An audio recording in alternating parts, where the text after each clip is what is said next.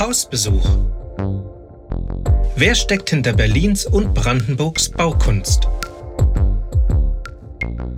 Vergessene Architekten und ihre Bauherren.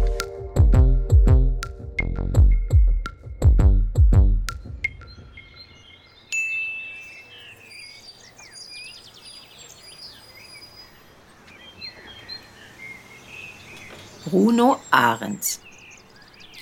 Geboren als Bruno Ahrens ist Ahrens ein Vertreter des neuen Bauens bzw. der Berliner Moderne vor dem Ersten Weltkrieg und in der Weimarer Republik in den 1910er bis in die 1930er Jahre. Viele seiner Bauten stehen heute unter Denkmalschutz. Einige sind Teil des UNESCO-Welterbes, wie zum Beispiel die Weiße Stadt in Reinickendorf, die er gemeinsam mit Otto Rudolf Salvesberg konzipierte. Insgesamt 26 Bauten sind heute in der Berliner Denkmalliste eingetragen. Wie viele Bauten des heute nahezu vergessenen Architekten Ahrens noch unerkannt sind, wird sich in der Zukunft vielleicht noch zeigen. Wer war dieser Mann? Bruno Ahrens wird am 9. April 1878 als Sohn jüdischer Eltern unter dem Familiennamen Ahrens in Berlin geboren. Der Großvater der Familie, Berthold Ahrens und seine Brüder Lazarus, Levin und Selig, um 1800 nach Berlin gekommen, waren als Tuchhändler und Tuchfabrikanten so erfolgreich, dass ihre Nachkommen sich als Bankiers einen Namen machen konnten unter der Vermierung Ahrens und Walter. Bruno Ahrens Mutter Bertha, genannt Betty Ahrens, stammt aus der jüdischen Familie Simon. Ihr Bruder James Simon, der bekannte Mäzen, ist Brunos Onkel. Auch die Familie Simon war zu beträchtlichem Vermögen gekommen. Sie waren Baumwollhändler und Nutznießer des Deutsch-Französischen Krieges 1870 bis 1871. Auch ein anderer Verwandter, Leo Ahrens, Erfinder der nach ihm benannten Quecksilberdampflampe, war in der Berliner Gesellschaft fest verankert, investierte in Bauprojekte wie zum Beispiel die Finanzierung des ersten deutschen Gewerkschaftshauses am Engelufer 15 sowie die Unterstützung des Kleinwohnungsbaus in der Idealpassage in Neukölln zwischen Werra, Weser und Fuldastraße durch die Architekten Paul Kind und mit seinem Bruder Willi Kind. Bruno wuchs in wohlhabenden Verhältnissen mit seinen jüngeren Geschwistern Katharine, Käthe genannt, und Edmund in der elterlichen Villa am Wannsee auf. Der geschäftliche Erfolg des Vaters Barthold hatte es der Familie ermöglicht, in der Sommerfrische in der Kolonie Aarolzen am Wannsee eine Villa zu bauen. Der Investor der Kolonie, Wilhelm Konrad, hatte seinerzeit ein günstiges Grundstück erworben und mit der Projektierung der Wannseebahn, die auch damals Wahnsinnsbahn genannt wurde, für eine gute Anbindung an die Innenstadt gesorgt. Für diese renommierte Lage interessieren sich noch andere wohlhabende Bürger, die sich anschließend im Club von Berlin zusammenfinden, darunter auch Familie Ahrons. Ursprünglich wollte Bruno Schiffbau studieren und an der Kaiserlichen Werft in Kiel arbeiten. Aufgrund seiner jüdischen Herkunft blieb ihm eine Tätigkeit für die kaiserliche Marine jedoch verwehrt. Während eines Aufenthalts in Straßburg begeistert er sich so sehr für das Bauwerk des Straßburger Münster, dass dies sein Interesse an der Architektur weckt. Ahrens beginnt das Studium der Architektur an der Technischen Hochschule München und Charlottenburg. Nach Abschluss der Ausbildung im Jahr 1903 arbeitet er als Regierungsbauführer. Das ist so etwas wie ein Referendar in der öffentlichen Bauverwaltung in Magdeburg und Hannover. Während dieser Zeit absolviert er auch das zweite Staatsexamen zum Regierungsbaumeister. Das ist so viel wie ein Assessor in der öffentlichen Bauverwaltung. Anschließend jedoch verlässt er den öffentlichen Dienst und lässt sich in Berlin als selbstständiger Architekt nieder. Vor dem Hintergrund der Konversion vom Judentum zum Christentum, die er und seine Geschwister 1904 vornehmen, ändert Bruno möglicherweise seinen biblischen Familiennamen nun in Ahrens. Im selben Jahr heiratet er Johanna Springer, die Enkelin des Verlegers Julius Springer. Mit ihr bekommt er eine Tochter und drei Söhne, Marianne, Gottfried Bruno, Hans-Peter und Steffen, der ebenfalls Architekt wird und 1931 mit Ernst May für ein Jahr in die UdSSR geht, um seine Ideale dort in die Praxis umzusetzen. Zurück zu Bruno. Bruno tritt in den Architekten- und Ingenieurverein zu Berlin und den Bund der deutschen Architekten ein und bildet mit dem Architekten Heinrich Schweitzer eine Bürogemeinschaft. Die Räumlichkeiten befinden sich in der Schellingstraße nahe des Potsdamer Platzes. Das erste Projekt ist ein 1911 für die eigene Familie in der Mikelstraße 6669 errichtetes Wohnhaus, das heute Dienstvilla des Bundespräsidenten ist. Bruno verkauft es jedoch schon 1917 und erwirbt mit diesen Mitteln ein Grundstück am Großen Wannsee, wo er ein Landhaus, in dem der Familie ab 1925 wohnt, errichtet. Auch den großzügigen Garten des Anwesens plant Ahrens selbst. Nach dem Ersten Weltkrieg stehen die Architekten vor völlig geänderten Rahmenbedingungen, denn die privaten Auftraggeber treten hinter den öffentlichen zurück. So entwickelt Ahrens den Bebauungsplan für eine Kleinhaussiedlung mit 120 Wohnungen in Johannisthal am Breiten Weg nahe der S-Bahn-Station Schöneweide. Ein Projekt, das Bruno Taut später fortführt. Für Staats- und Kommunalbeamte plant er zudem eine Doppelhaussiedlung nahe der Trabrennbahn in Mariendorf. Auch in Zehlendorf wird er tätig. Die Erbin des Zehlendorfer Lehnschutzgutes, Sidonie Scharfe, hatte eine Stiftung gegründet, die Wohnhäuser für arme Witwen und alte Mädchen in Zehlendorf bauen will. Ein weiteres Haus, das Frieda-Köpke-Haus, errichtet Ahrens 1926 in der Scharfestraße, die nach der Stifterin benannt ist. Es schließlich noch ein Mehrfamilienhaus nebenan an. Sidonie Scharfe hatte in der evangelischen Paulusgemeinde ein Grundstück geschenkt bekommen mit der Maßgabe, dort ein Gemeindehaus zu bauen. Auch diesen Auftrag erhält Ahrens. Im Jahr 1919 gründet die gemeinnützige Siedlungs- und Kriegerheimstätten AG zu dem Zweck, Eigenheime mit Gärten zu günstigen Preisen, besonders für minder bemittelte Familien und Kriegsbeschädigte, zu bauen. Nach Beauftragung eines Bebauungsplanes, der von Hermann Jansen im Jahr 1919-20 gründet sich die gemeinnützige Siedlungs- und Kriegerheimstätten AG zu dem Zweck, Eigenheime mit Gärten zu günstigen Preisen zu bauen, besonders für minder bemittelte Familien und Kriegsbeschädigte.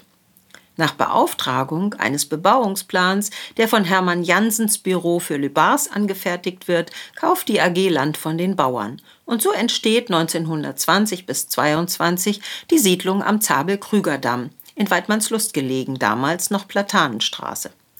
Die sogenannten Kriegerheimstätten entstanden vielfach nach dem Ersten Weltkrieg nach einer Idee des preußischen Offiziers Moritz Ferdinand von Bissing.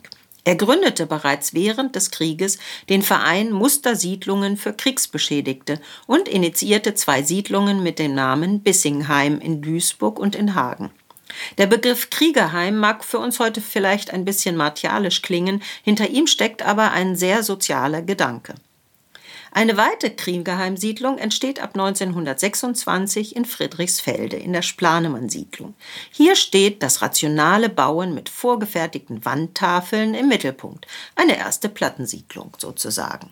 Enge Kontakte pflegt Ahrens zum Staatssekretär im preußischen Ministerium für Landwirtschaft, Domänen und Forsten, Hans Krüger, für den er das Dienstgebäude der Kommission zur Aufteilung der Domäne Dahlem in der Wachtelstraße 4 zu einem Wohnhaus umbaut. Die Kommission erhält stattdessen ein Dienstgebäude in der Stresemannstraße.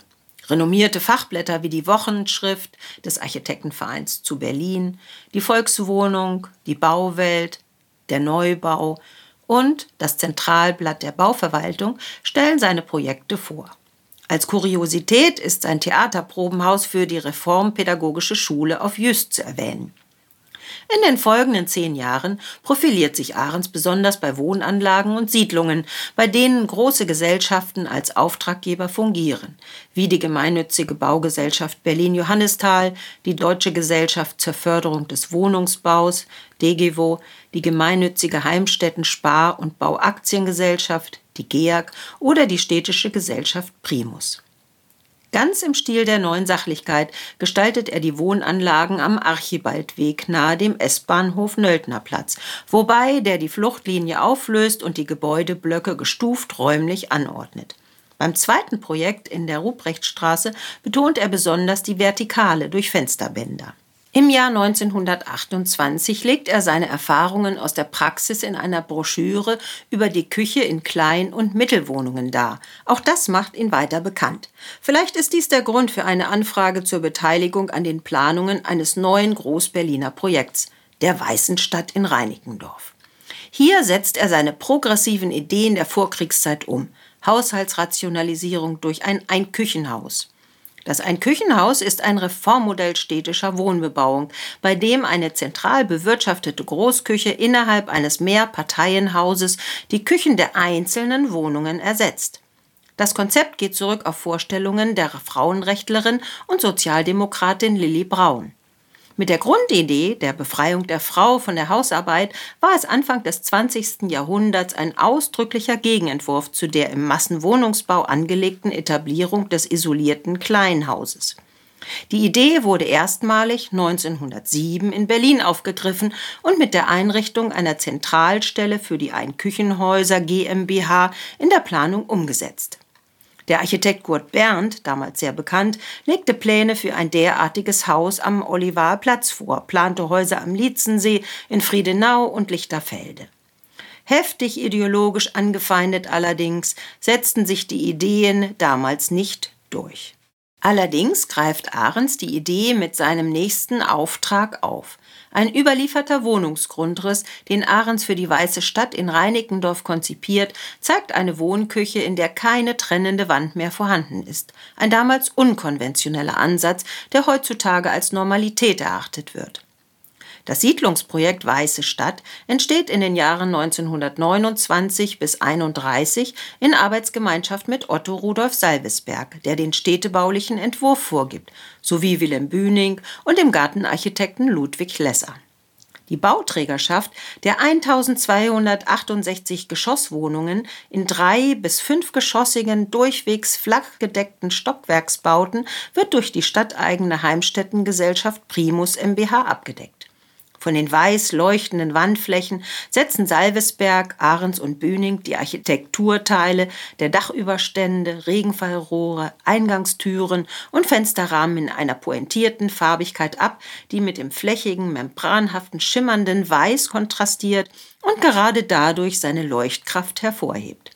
Den südlichen Eingang zur Siedlung betont Ahrens an der Emmentaler Straße, Ecke Arosa Allee, mit fünfgeschossigen, auf die Bürgersteige gestellten Torbauten, die den Verlauf der Arosa Allee optisch einschnüren, um das Betreten der Siedlung bewusst zu machen. Ahrens gelingt es, trotz seiner jüdischen Herkunft, in der Zeit des Nationalsozialismus noch bis 1937 sein Büro aufrechtzuerhalten. 1938 gibt er auf. Er emigriert nach Italien. Von Rom aus gelangt er zu seiner Tochter nach London. Er lebt dort beschäftigungslos in ärmlichen Verhältnissen. Von den Briten wird er schließlich nach Kriegsausbruch länger als ein Jahr als Enemy Alien in Hutchinson Internet Camp auf der Isle of Man interniert. 1948 gelingt es ihm nach Kapstadt zu seinen Söhnen zu emigrieren, wo er unmittelbar nach seiner Ankunft verstirbt. Aber nicht nur dieser Architekt, diese Architektin ist in Vergessenheit geraten. Auch viele andere Baumeister haben in Berlin Bauten hinterlassen, die begeistern, die sich im gewandelten Stadtbild verstecken und die es zu entdecken gilt. Möchtet ihr mehr zu den Berliner Architekten erfahren? Seid herzlich willkommen auf der Webseite www.edition-eichhorn.de. Dort findet ihr mehr zu den Architekten und Architektinnen und deren Geschichten und Werken. Schaut einfach einmal vorbei. Es gibt auch gedruckte Bücher. Und für einen Ausflug nach Italien sei die Reihe Palladio Aldinen empfohlen. Auch für diesen Baumeister und seine Werke gibt es eine Podcast-Reihe. Viel Spaß beim Reinhören wünschen euch Ulrike Eichhorn und Dr. Klaus Detmer.